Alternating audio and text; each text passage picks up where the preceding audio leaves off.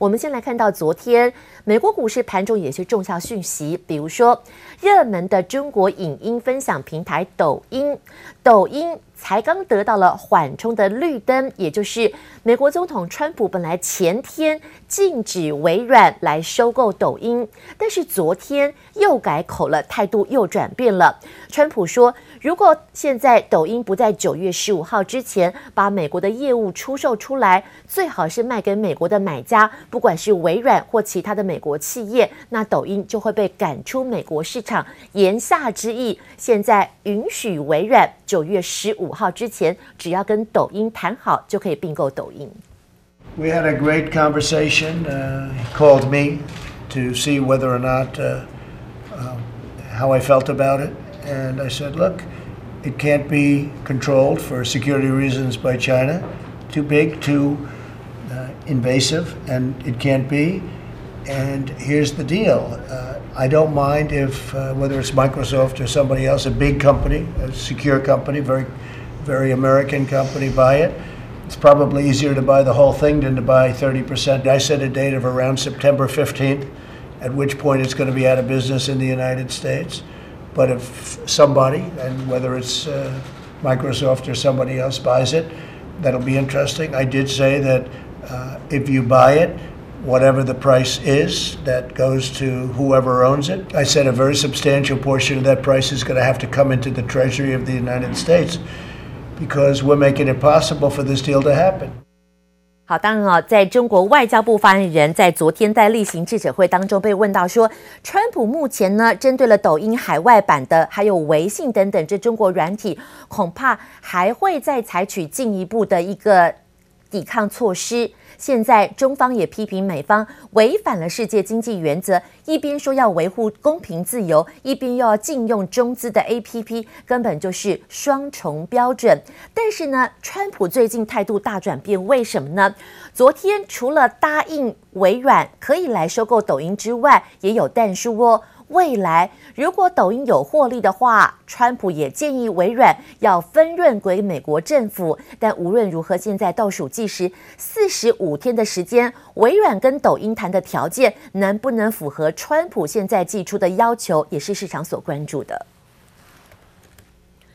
好，美国总统川普现在放话，九月十五号之前，如果抖音不卖掉，就要禁止抖音国际版在美国营运。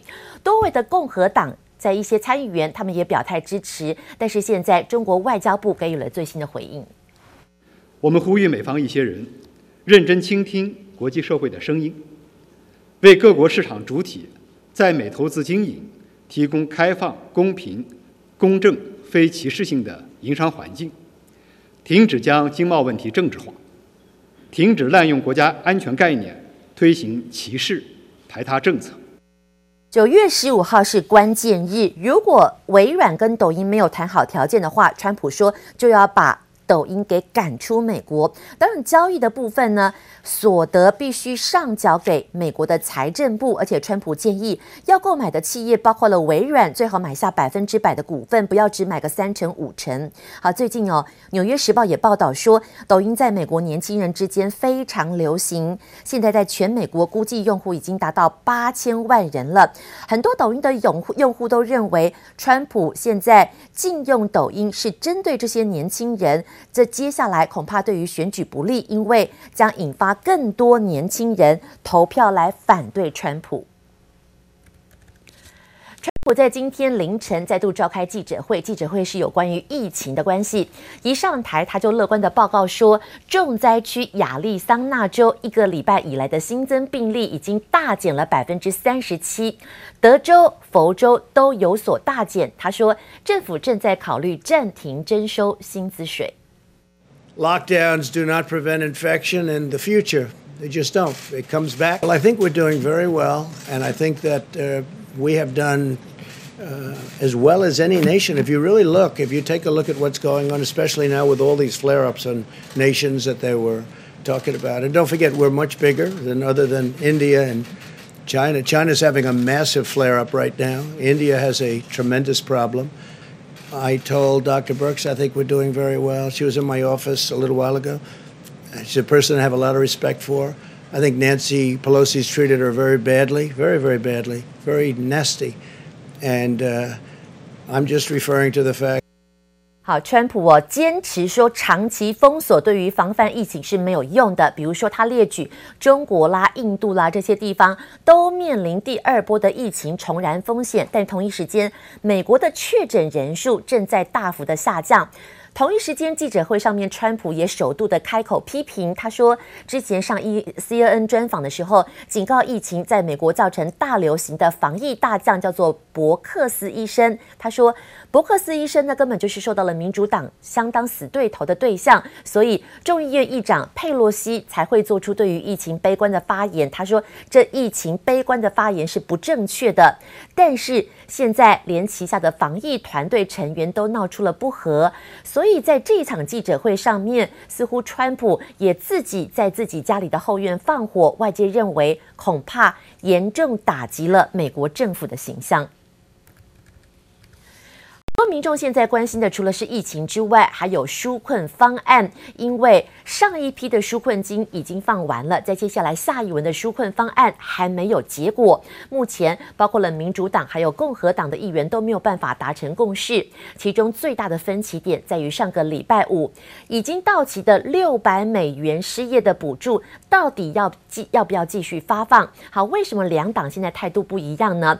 在野党认为说，现在民不聊生，当然要继续发放。但是目前的执政党却认为说，发放失业救济金，很多人干脆不去上班。对于现在川普要力拼连任的拼经济，恐怕是一大的障碍。所以现在到底要不要发放，还没有共识。美国总统川普一派轻松，周末连续两天都在华府附近川普国家高尔夫俱乐部打小白球，还丝毫不怕被媒体拍到，高调开着高尔夫球车向媒体的方向指了指。此时的白宫官员以及国会可是为了新一轮纾困案忙得焦头烂额。It needs to be a 24 hour, seven day a week kind of commitment until we get this done. And and the president is checking in literally on a hourly basis to see how. We're progressing. 官员还帮忙川普缓颊，不过就算周末加班，还是没有结果。问题卡在七月底到期额外六百美元补助计划是否延长？共和及民主两党意见始终分歧。I said to them, talk to President Trump. He's the one who is standing in the way of that. We have been for the six hundred dollars. They have a two hundred dollar proposal, which does not meet the needs of America's working families. 民主党希望维持甚至扩大纾困规模，但共和党认为民众可能会依赖救济金，反而不想出门工作。纾困案难产，拖累美国经济复苏，美国的疫情也不见好转。Dr. Deborah Birx, the White House Coronavirus Task Force Coordinator, told CNN's State of the Union, quote, What we are seeing today is different from March and April. It is extraordinarily widespread. To everybody who lives in a rural area, you are not immune or protected from this virus. 美国公卫专家伯克斯认为，美国疫情进入新的阶段，而且比之前更严重，病毒更往郊区乡村蔓延，也再次呼吁民众要戴上口罩。而加州确诊突破五十万例，位居全美之冠，医生也忍不住说重话。To not wear a mask, all right, that bull is Gonna kill us. A grocery clerk should not have to fight a grown man to wear a mask. That's not their job. They shouldn't have to do that. 乔治亚州则有家长抗议州政府不让学生重返校园，只能透过网络上课。美国疾管中心 CDC 预估，未来三个星期还会有近三万人丧命。全美有三十五个州的病故数仍在增加，显示美国疫情仍然严峻。杰林布林巧清综合报道。现在有川普为了力拼连任，现在要铲除异己，包括了对于选举制度，他也有意见。美国内华达州的参议院之前通过立法，要把十一月大选之前向所有登记选民发送邮寄选票。这样子的作为，美国总统川普最新威胁，他说要对立法扩大邮寄投票范围的内华达州采取法律行动，因为这个行动让共和党没有办法在该州胜选。川普在这几个月以来不断的炮轰所谓的邮寄投票，他威胁说要惩罚推动邮寄投票的密西根州还有内华达州，而且扬言就不发给联邦资金给这两州。他在推特上面也指控说，内华达州的州长让共和党试图不在这个州胜选，邮局在没有做好准备的情况之下是没有办法应付大量的邮寄选票，而且川普痛批这个举动根本就是利用这一次的肺炎疾病来窃取国家。接下来他要大家法院见。现在民众关心的是，到底新的一困一轮的纾困金额能不能放下来？美国国会到现在为止，针对新一轮的纾困方案还是没有共识。末日博士卢比尼在上一次二零零八年金融海啸的时候，准确预期了这个警讯。好，针对了现在纾困金迟迟下不来，罗比尼再度的痛批美国的国会。他说，如果现在两方都还没有共识，会让民众、美国的民众陷于困境之中。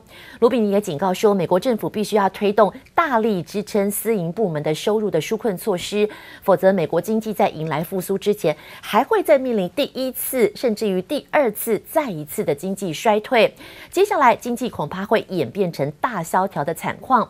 罗比尼说，本来美国经济在今年上半年崩跌之后，有机会迅速 V 转的反转，如今可能变成 U 型的反转，甚至于更差，可能会走入所谓 W 型的经济走是。但同一时间，中国目前在整个制造业还在持续的扩张哦。好，财新最新公布了大陆制造业 PMI 指数，指数是五十二点八，这是什么概念呢？比上个月提高了一点六，也创下九年半以来的新高，跟之前大陆国家统计局公布的数据走势是一致的。那官方七月份的制造业 PMI 五十一点一，这个数据如果在五十以上，就代表整个经济还在扩张的轨道上。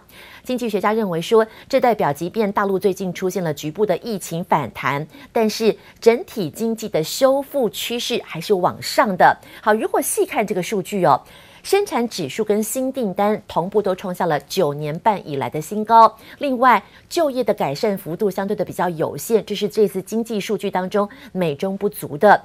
对于股市呢？大陆 A 股七月可以说是大放异彩，上证指数光整个七月份上涨的幅度有一成左右，深圳指数的涨幅也超过了百分之十二。股市现在指数出现了大涨，却出现了减持潮，怎么说呢？有一些大股东在卖股票。大陆的媒体统计，七月以来三百四十多家的上市公司股东减持股票的一个幅度，创下了在过去历月以来的新高。其中哦。五十一家公司有股东开始大幅的减持股票。那如果从重要股东二级市场来看的话，七月份七百多家股票，简单来说被大股东给释出持股，这是对于在股市指数持续的创高，恐怕大股东减少持股，让大家对于信心有一点点的动摇。好，但是哦，现在说到了 PMI，大家都在看全球经济复苏的状况。美国衰退，中国扩张，台湾呢？昨天中华经济研究院发布了七月份台湾制造业采购经营指数，简称叫 PMI，结果呈现了上扬，终止了先前连续三个月的紧缩。同一时间，非制造业经营指数，我们简称叫 MNMI。同步的也转为扩张，特别是 MMI 的指数创下了二零一四年八月在创编以来最快的扩张速度。这代表虽然六月份疫情还在延续，但是国内经济开始解封了。还有七月份发放三倍券，也渴望振兴消费的预期。指数弹升了六点九个百分点，来到五十四点一 percent。呃，其中五项过程。呃，指标当中，呃，这个新增订单、生产、人力雇用都转为扩张，呃，供应商的供货时间则维持上升，那存货则持续紧缩。呃，六大产业当中，仅啊电力啊以及机械产业啊呈现紧缩的状态，其他五大产业都是属于扩张的一个呃情况。好，所以要在国内，不管是采购经理人指数，或者是非制造业经理人指数同步的扩张。七月份大家值得期待的是三倍券，如果再加上很多的一些经济解封，七月份、八月份再接下来有没有数据再能够印证目前台湾的经济还在持续的复苏当中？